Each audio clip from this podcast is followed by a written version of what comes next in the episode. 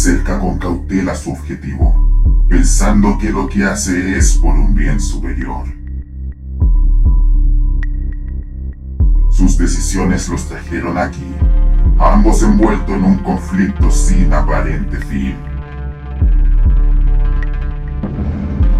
Ha de actuar cual brisa del viento, sin dejarse llevar por las ansias que puedan desencadenar sus acciones.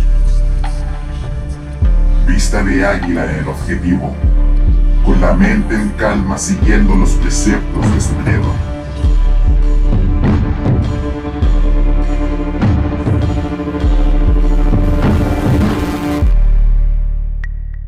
Se acerca con cautela a su objetivo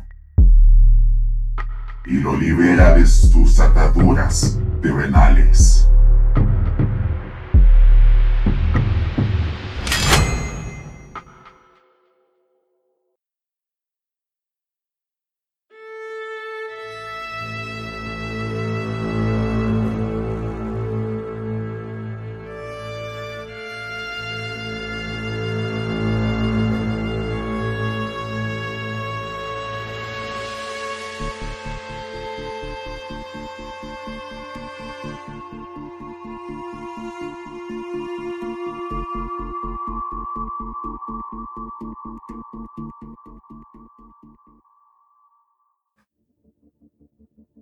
Welcome, Edilas and Mental Gens.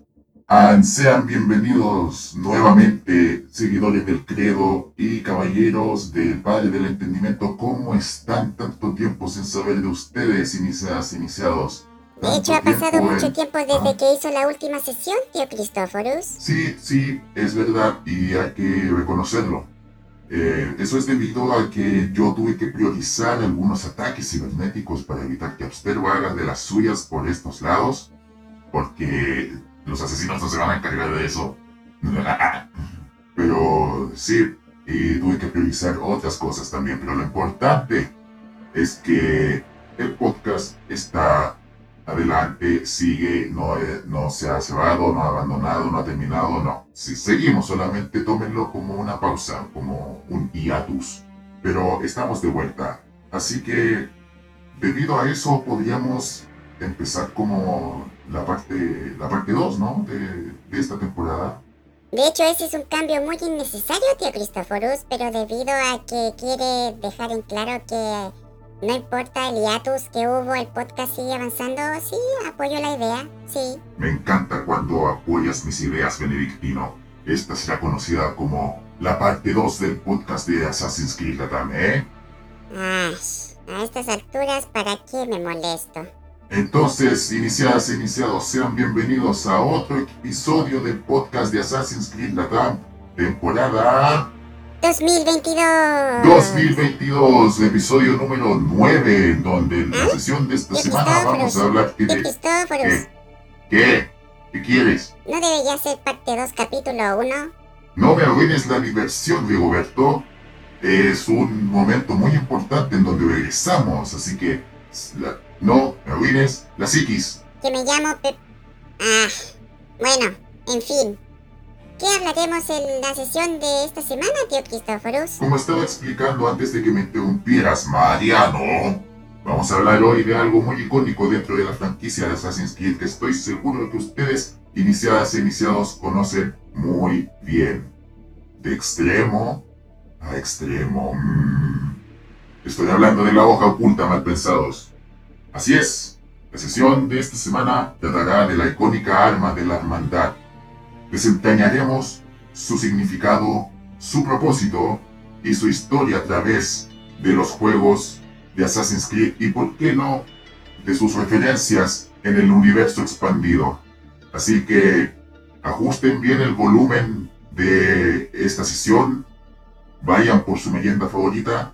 Si cuentan con jugo de naranja, por favor, sírvanse un vaso que cuenta con la bendición automática de Cristóforos Erudito, su humilde servidor. Y si cuentan con agua, vayan a servirse agua. El cuerpo necesita agua. Somos seres de carbono, necesitamos agua. Así que pónganse cómodos e iniciemos con esta sesión. Qué grandioso se siente estar de vuelta. Sí. Como habrán experimentado en los propios juegos, la Hidden Blade, u hoja oculta en español, es el arma icónica de la Hermandad de los Asesinos, diseñada para su principal misión de realizar asesinatos de forma sigilosa o acrobática. Consiste en una pequeña hoja afilada ubicada discretamente bajo el antebrazo del individuo que se expande y se retrae gracias a un mecanismo que parece responder a los movimientos musculares de la extremidad. Esta portabilidad la hace súper conveniente para hacer parkour y realizar carreras libres sin preocuparse de tener algo en la mano, ya sea un cuchillo, una espada o algo por el estilo. Le permite a los asesinos eliminar a su objetivo sin atraer la atención y sus técnicas desarrolladas usualmente aseguran la muerte instantánea del blanco. Digo usualmente porque hay algunos casos en donde ni siquiera la guía de una hoja oculta ha logrado matar al enemigo del asesino como fue en el caso del templario Woods Rogers en Assassin's Creed 4 Black Flag. Para los miembros más experimentados en el arte de asesinar personas y salirse con la suya, existía la posibilidad de usar dos hojas ocultas. Estas servían para acabar con la vida de dos objetivos de forma simultánea. De la misma forma, algunos la utilizaban para combatir, en donde una de ellas contaba con una placa metálica colocada en la parte superior del antebrazo que servía como escudo para bloquear ataques enemigos. Sin embargo, no eran indestructibles, ya que dependiendo de la aleación en la que estaban hechas y cómo estaba la estructura de la hoja oculta y cuántos años había sido usada, era posible romperlas si eran golpeadas con suficiente fuerza. Si bien algunos asesinos las usaban para pelear, estas hojas ocultas estaban diseñadas para hacer todo lo contrario, para asestar golpes mortales sin llamar la atención. Aparte de su aplicación en práctica, la hoja oculta también posee un valor bastante significativo en cuanto a ceremonias se trata. Cuando una persona es iniciada en la hermandad, esta recibe como un símbolo de aceptación una hoja oculta. Dado esto, en algunos casos, esta arma puede ir acompañada de un brazal o un guantelete adornado con el símbolo de los asesinos, dando a entender que el individuo efectivamente forma parte de la hermandad de asesinos. Una pregunta, tío Cristóforos. ¿Cómo es posible la activación de la hoja oculta?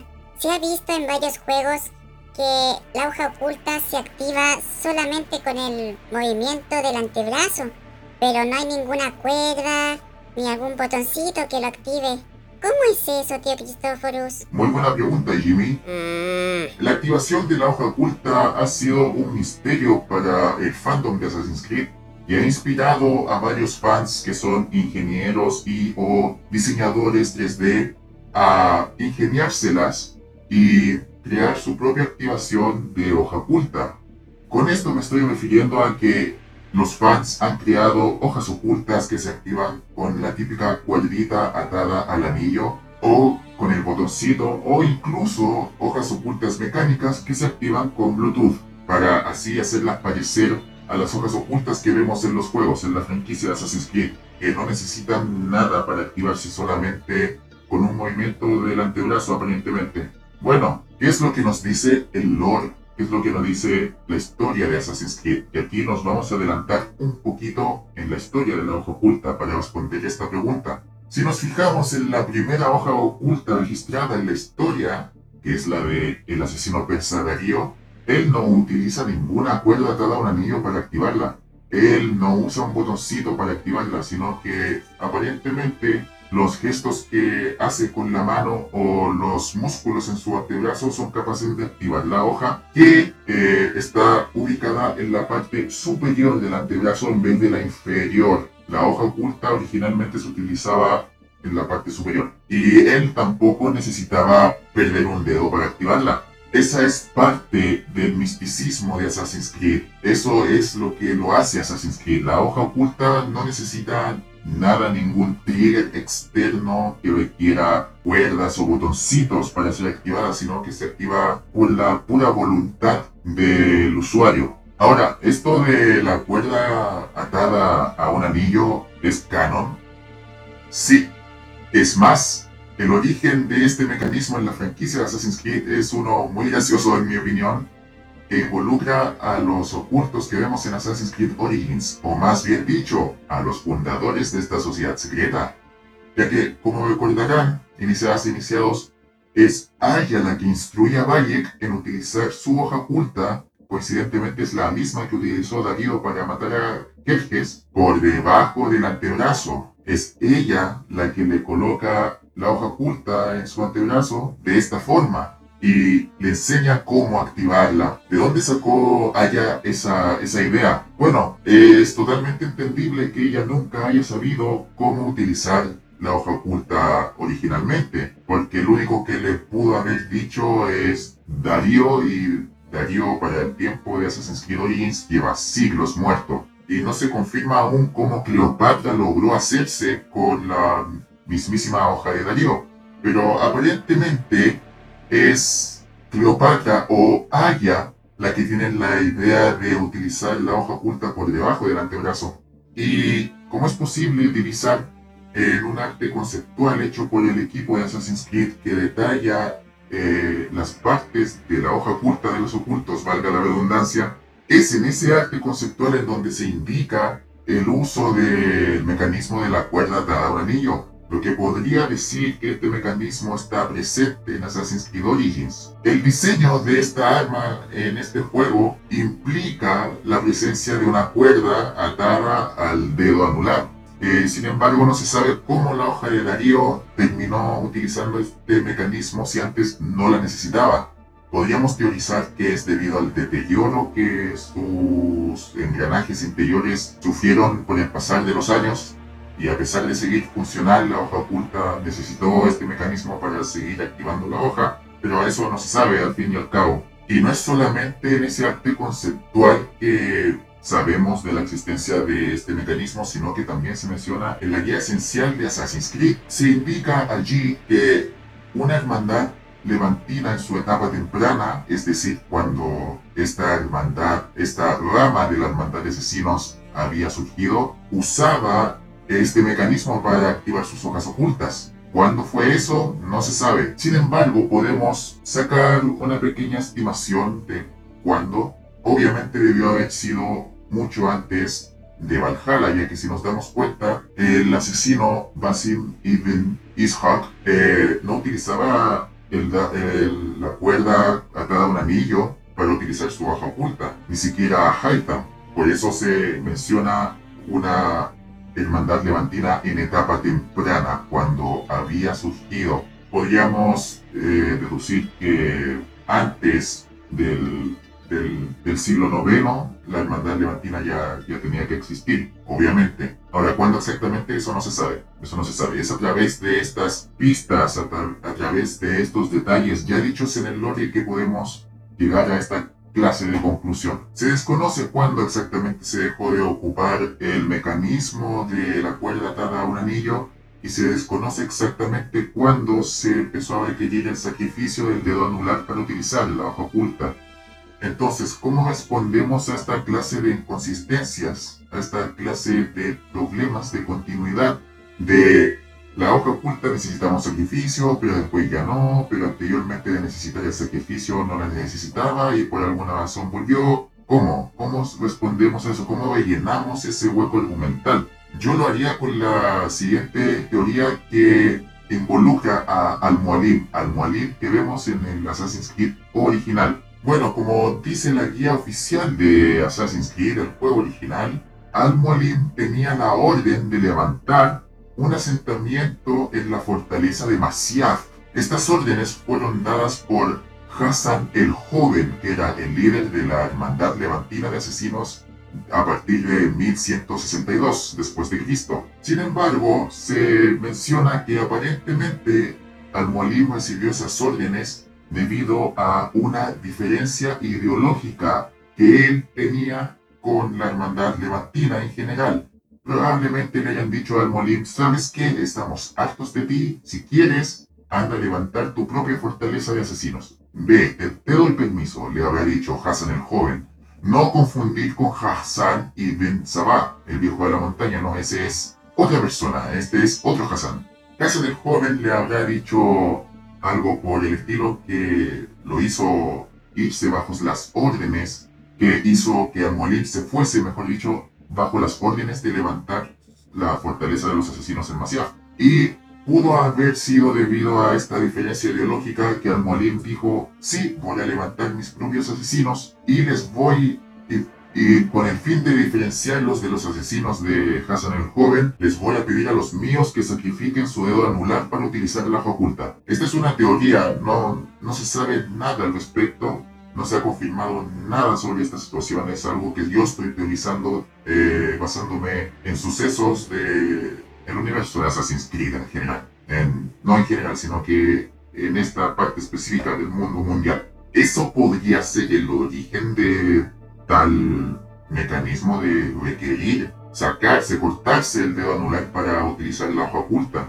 lo que delata una posible naturaleza fanática por parte de los asesinos de llevando las tradiciones de los asesinos de la hermandad al máximo, máximo respeto, máxima devoción, tal cual fue con Assassin's Creed, con los ocultos de Assassin's Creed Origins, que se cortaban el dedo también por devoción a la meta que perseguía Bayek, una especie de homenaje al sacrificio que tuvo que pasar Bayek para llegar hasta donde llegó. ¿Y eso responde a tu pregunta, Connor? Son demasiados detalles en mi cabecita, tío Cristoforus. Siento que me va a explotar la cabeza. Eso significa que vamos por buen camino, Samuel. Eventualmente, esta forma de activar la hoja oculta también sería deshecha por el propio Altair, ya que con la ayuda del fruto del Edén, él pudo hacer cambios en la hoja oculta para que el arma dejase de requerir el corte del dedo anular. Ahora, ¿cómo llegó a eso? a lo mejor Altair tuvo visiones, a lo mejor el fruto le mostró visiones de Darío utilizando la hoja oculta sin cuerda ni sin cortarse el dedo, pero, pero esa es una teoría mía. Lo que de verdad impulsó a Altair para hacer estos cambios, estas modificaciones, es el hecho de que el corte del dedo anular, a pesar de ser una muestra de devota devoción hacia el credo y sus preceptos, también podía delatar a la persona y decir abiertamente, sin necesidad de gritarle los cuatro vientos, que esa persona es un miembro de la hermandad. Un templario podría haber visto a una persona que tuviese su dedo anular cortado y perfectamente podría decir ¡Asesino! y ¡puf! ejecutarlo. Entonces, al no cortarse el dedo, podría infiltrarse en la sociedad con más facilidad. Los detalles, gente, son importantes. Eso fue lo que impulsó verdaderamente a Altair a aplicar estas modificaciones modificaciones que hasta los días modernos persisten, porque la hoja oculta ha mantenido esa, ese misticismo, esa activación sin, sin requerir ningún mecanismo externo más que los músculos del antebrazo. Y esa, esa, esa es parte de la ciencia de Assassin's Creed. Todavía no se explica bien cómo hacen exactamente los asesinos para activar la hoja oculta sin necesidad de cuerda y sin necesidad del mecanismo que requería el corte del dedo anular. De hecho, Desmond Miles en Assassin's Creed 2, Brotherhood, eh, creo que también Revelations y Assassin's Creed 3, Desmond no utiliza ni siquiera un brazalete en su hoja oculta. Y él no usa cuerda, tiene sus cinco dedos. Entonces, ¿cómo lo hace? Esa es parte de la esencia de Assassin's Creed. Ahora hay gente que pone en internet eh, videos de ellos mismos activando una hoja oculta sin necesidad de cuerda y sin necesidad de, bueno, obviamente sin necesidad de cortarse el dedo. Pero algunos son CGI, otros probablemente saquen provecho del el movimiento de la muñeca, porque si uno coloca una especie ubica una especie de palanca estratégicamente alrededor de la muñeca, la hoja podría activarse con el mero movimiento de esta. Uno mueve la mano hacia, hacia arriba y uno nota que la articulación en verdad puede mover ciertas partes de los músculos inferiores del antebrazo. Bueno, obviamente lo hace. Eso lo, lo, estoy describiendo de, de, esta forma para que puedan entender lo que estoy explicando. Sé que suena estúpido, pero para que todos sigamos la misma corriente. Entonces, con colocar una palanquita ahí alrededor de la muñeca uno podría lograr la activación de una hoja oculta. ¿De verdad sería posible una hoja oculta de ese estilo, tío Cristóforos? ¿En la vida real? Yo diría que, que, no. De ese estilo como lo vemos en Assassin's Creed, yo diría que no. Porque está el problema de la articulación, cómo se mueve cuando tú subes, por ejemplo, plataformas. No, no, no sabría cómo bloquear la hoja oculta para hacer parkour sin necesidad de añadirle un switch al mecanismo. Yo diría que no, pero el futuro sorprende, Eustacio. El futuro sorprende. Sorprendería saber cuándo saldrás de tu cueva. ¿Qué? ¿Qué, qué, quiero decir? Eh, ¿Cuántos cambios ha experimentado la hoja oculta a través del tiempo, además de las que ya has mencionado, tío Cristóforos? Así es, José Miguel. La hoja oculta ha experimentado cambios en su funcionamiento y diseño a lo largo de los siglos y estos siempre dependen de las tradiciones, de la cultura y del periodo histórico en el que se ambiente, en el que se encuentre, mejor dicho.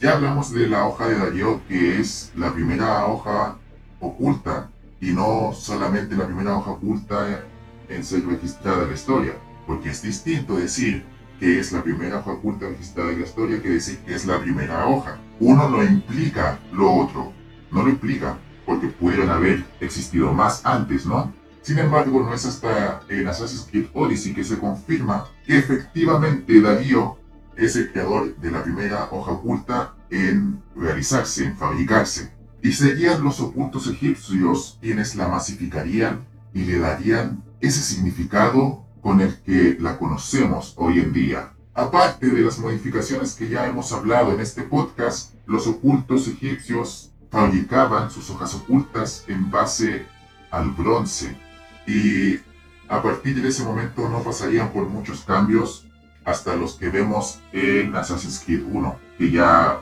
el mecanismo de la cuerda atada a un anillo ya no estaría, sino que la hoja oculta requeriría el sacrificio de un dedo.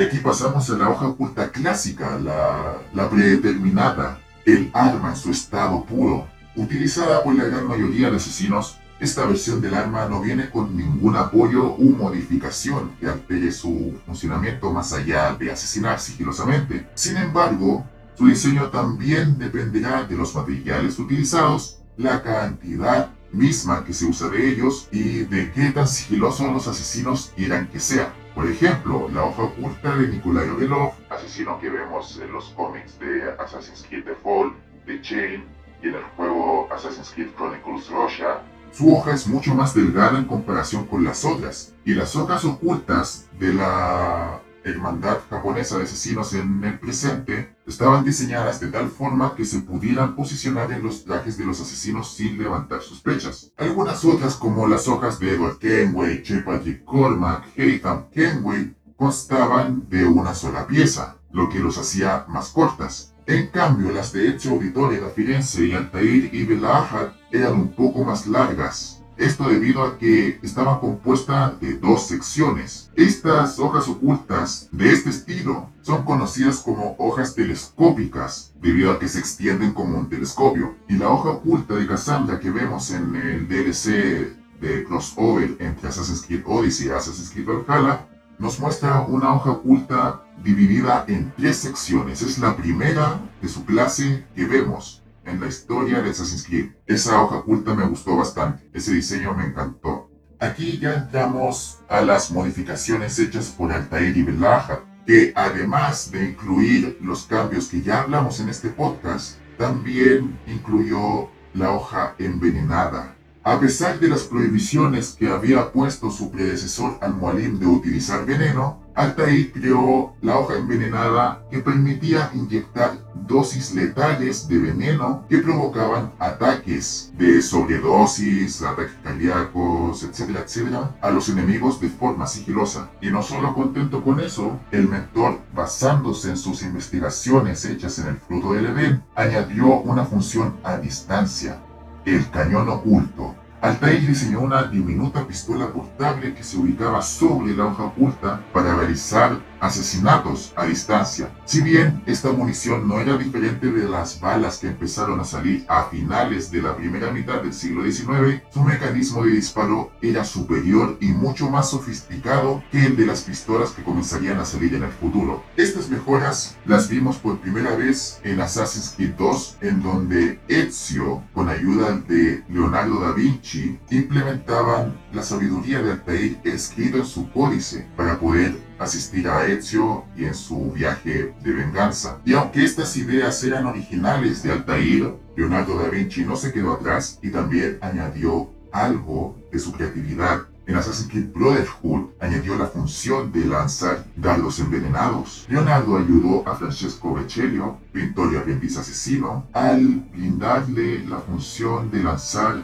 virotes ocultos. Cuando era mentor, Ezio restringió el uso del cañón oculto a los asesinos de menor rango. Solamente los de mayor rango tenían permitido utilizar el cañón oculto. Sin embargo, Francesco le dijo a, Leonardo da Vinci esto y le preguntó si podía ayudarlo de alguna forma, a lo que da Vinci respondió con un sí y le creó el lanzador de virotes ocultos, que lanzaba virotes de ballesta en vez de las balas del cañón oculto. La hoja oculta de dos puntas no solamente sería usada por Valle en Assassin's Creed Origins, sino que lo volveríamos a ver en la película de Assassin's Creed. Bueno, técnicamente la película mostró una hoja oculta de dos puntas primero, pero cronológicamente fue Valle quien la utilizó según las que podemos hacer en el juego. Pero sí, durante la Inquisición Española, la asesina María usó una variación de esta arma la cual consistía de dos delgadas hojas de igual dimensión posicionadas una al lado de la otra. Luego en la lista viene el gancho. Este tipo de hoja oculta fue primeramente usada por la Hermandad Otomana de Asesinos. A diferencia de las anteriores, esta consistía en dos partes,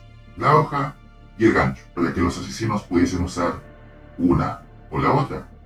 Un diseño elegante. Con ellas los miembros de la hermandad podían realizar acrobacias avanzadas, saltos de largo alcance y podían deslizarse a través de las cuerdas y lianas que cubrían toda la ciudad de Estambul. Para poder realizar los asesinatos sin ser obstaculizado por el gancho, había un mecanismo en el gancho que permitía que éste retrocediese gracias a la presión ejercida por el cuerpo de la víctima, dando paso a que la hoja atravesara su piel y músculos aceptando un golpe mortal. A continuación tendríamos la Footblade, o la cuchilla de pie oculta. Basado en las películas de ninjas, la cuchilla de pie oculta es una variación utilizada principalmente por la Hermandad China de Asesinos. A continuación está la Footblade o la cuchilla de pie oculta. Esta variación es utilizada principalmente por la Hermandad China de Asesinos y en vez de ubicarse en el antebrazo, se ubicaba bajo el pie del asesino, ideal para los practicantes de artes marciales. Algunos de los personajes del universo de Assassin's Creed han utilizado este tipo de arma. Entre ellos están Chao Yun, Elis de la Sierra, cuando intentó escapar de sus captores cuando era miembro de la Orden Templaria. Esto se confirma en la novela de Assassin's Creed Unity. Y Lin, descendiente de Chao Yun, la utilizó para acabar con los guardias de seguridad en el centro de rehabilitación de Abstergo en Madrid, tal cual como se ve en la película.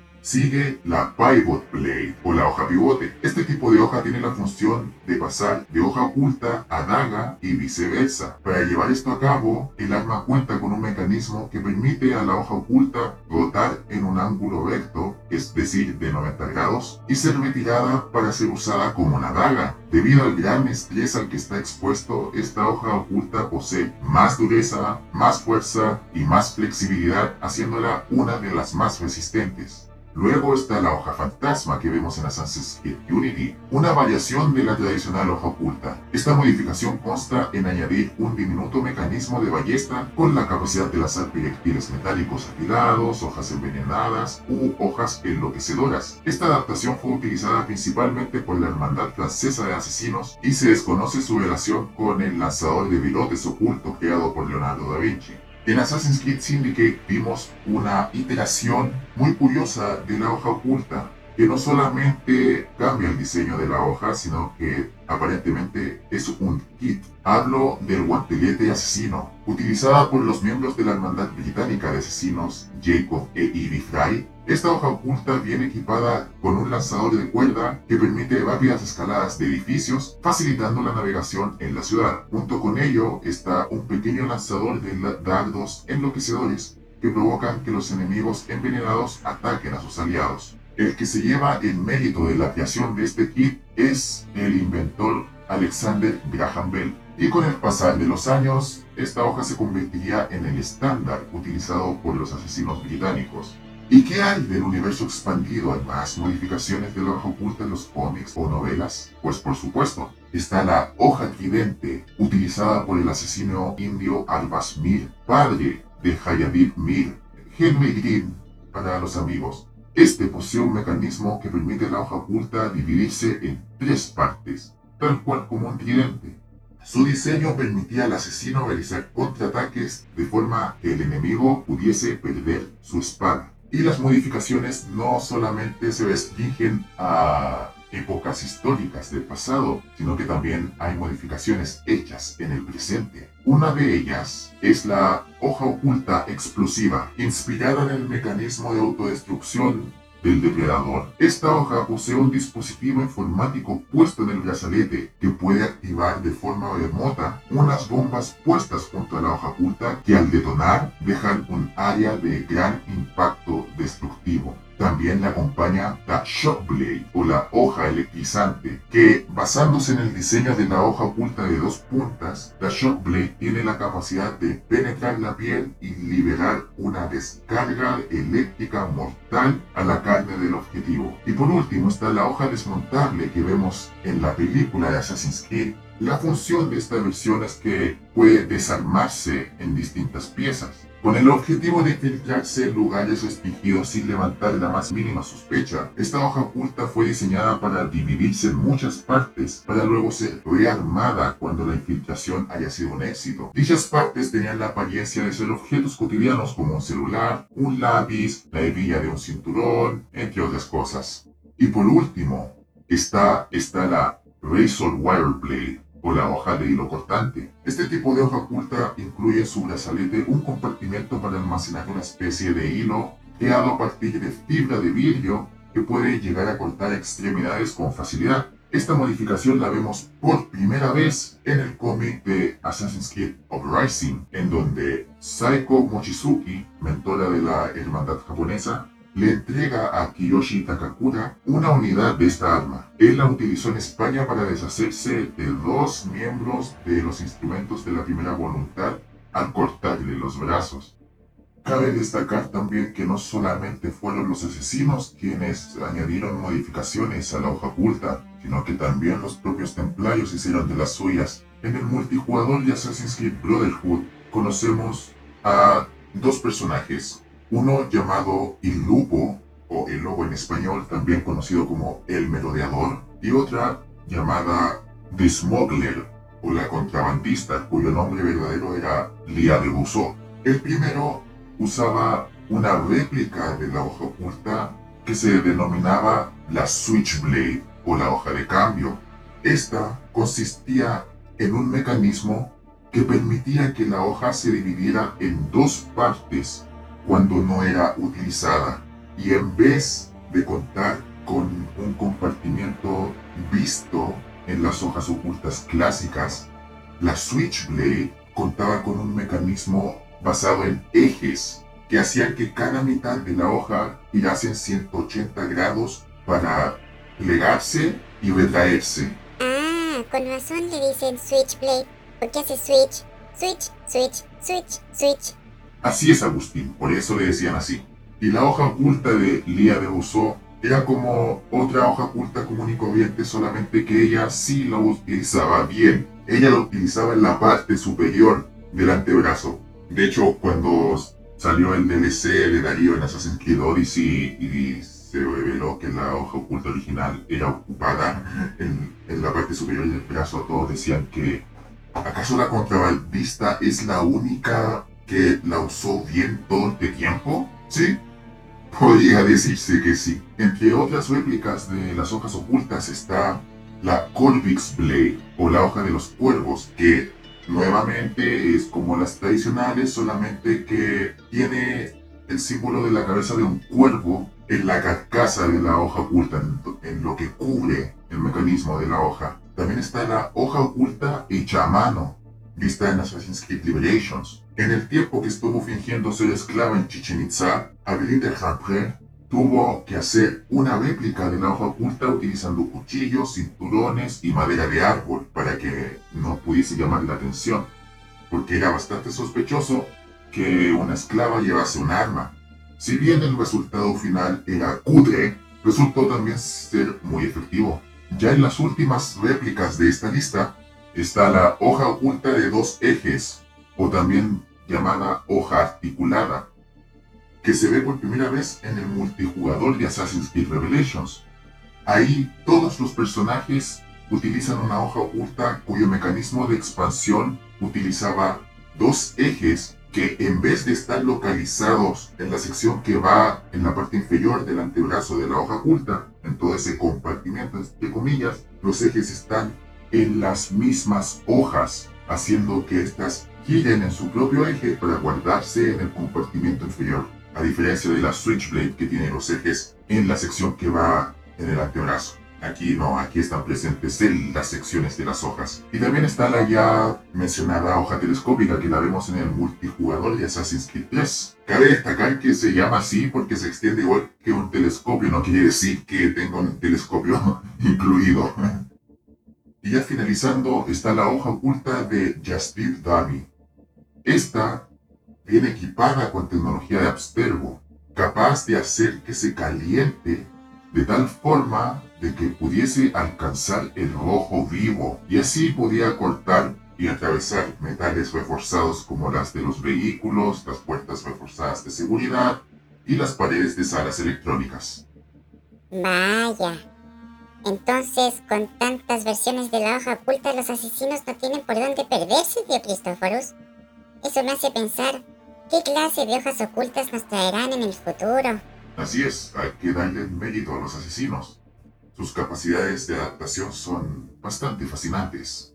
Y yo creo que sí, en el futuro nos van a mostrar más iteraciones de la hoja oculta, más cambios de diseño, funcionamiento. Eso es cool. Algo que deberían retomar para los futuros Assassin's Creed. ¿Y ustedes, iniciadas, iniciados, utilizarían alguna de las hojas ocultas aquí mencionadas en este podcast o crearían la suya propia. Por favor, que sea una hoja oculta sana porque he visto hojas ocultas horribles en el fondo que no van a querer ver. Oh, por el padre del entendimiento.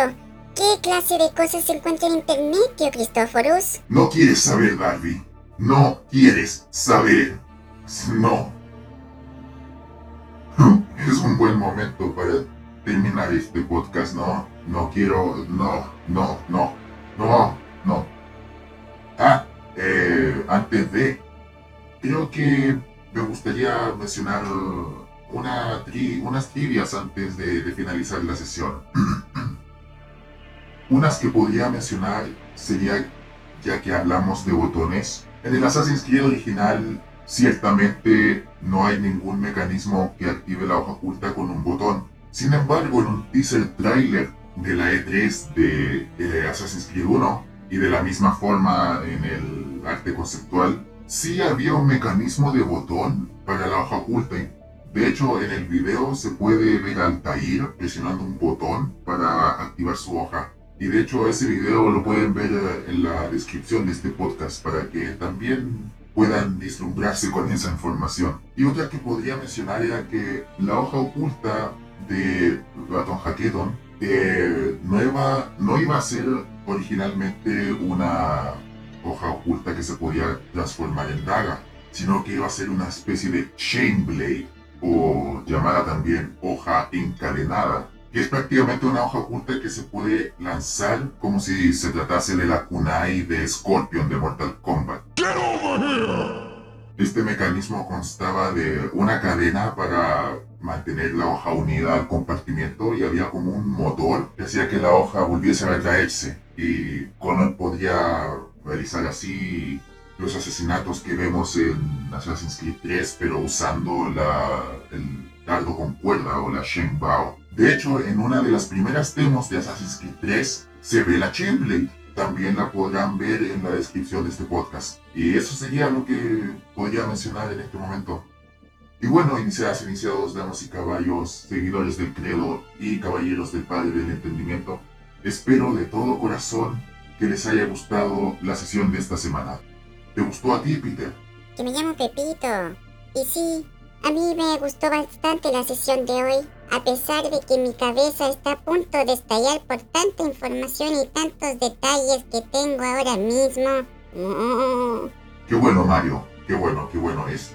Me, encanta cuando dices cosas tan maravillosas. De todas las hojas ocultas que ha mencionado Tío Cristóforos, creo que mi favorita es la hoja pivote ya que puede transformarse en daga y servir para el combate también. Yo personalmente me gustaría utilizar las hojas ocultas que utilizaba Ezio en Revelations, que son como una de las más completas. Tiene el dardo envenenado, tiene la capacidad de inyectar veneno de cerca, tiene el cañón oculto y tiene el, y tiene el gancho o la hoja gancho.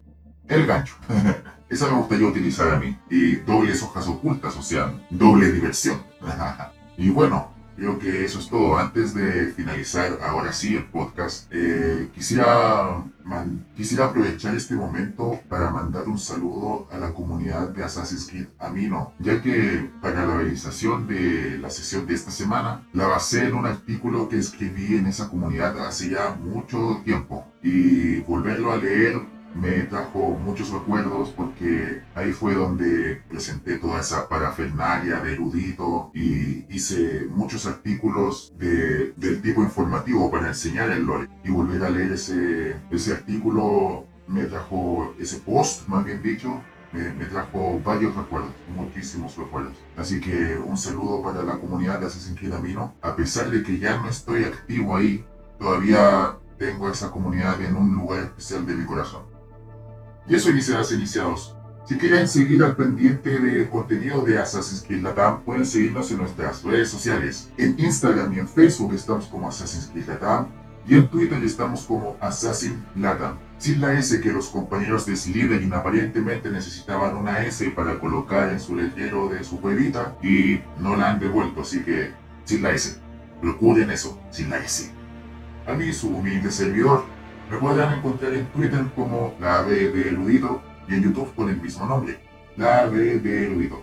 Subiré video cada vez que me gane una hoja oculta gratis, pero de vez en cuando estoy activo en YouTube también. ¿Algo más que quieras decir, Pedro? Nada, solamente esperar que a las iniciadas y iniciados les haya gustado la sesión del día de hoy y que tengan un súper lindo día. Y pues nada, gente, desde mi centro de operaciones les deseo un buen día, una buena tarde o una buena noche, dependiendo del horario en el que estén escuchando este podcast, y buenas vibras. Que la paz sea con ustedes y que el Padre del Entendimiento los guíe. Adiós. Hasta pronto. Cuidado con las hojas ocultas, no vayan a utilizarlas cuando van al baño, si no se van a cortar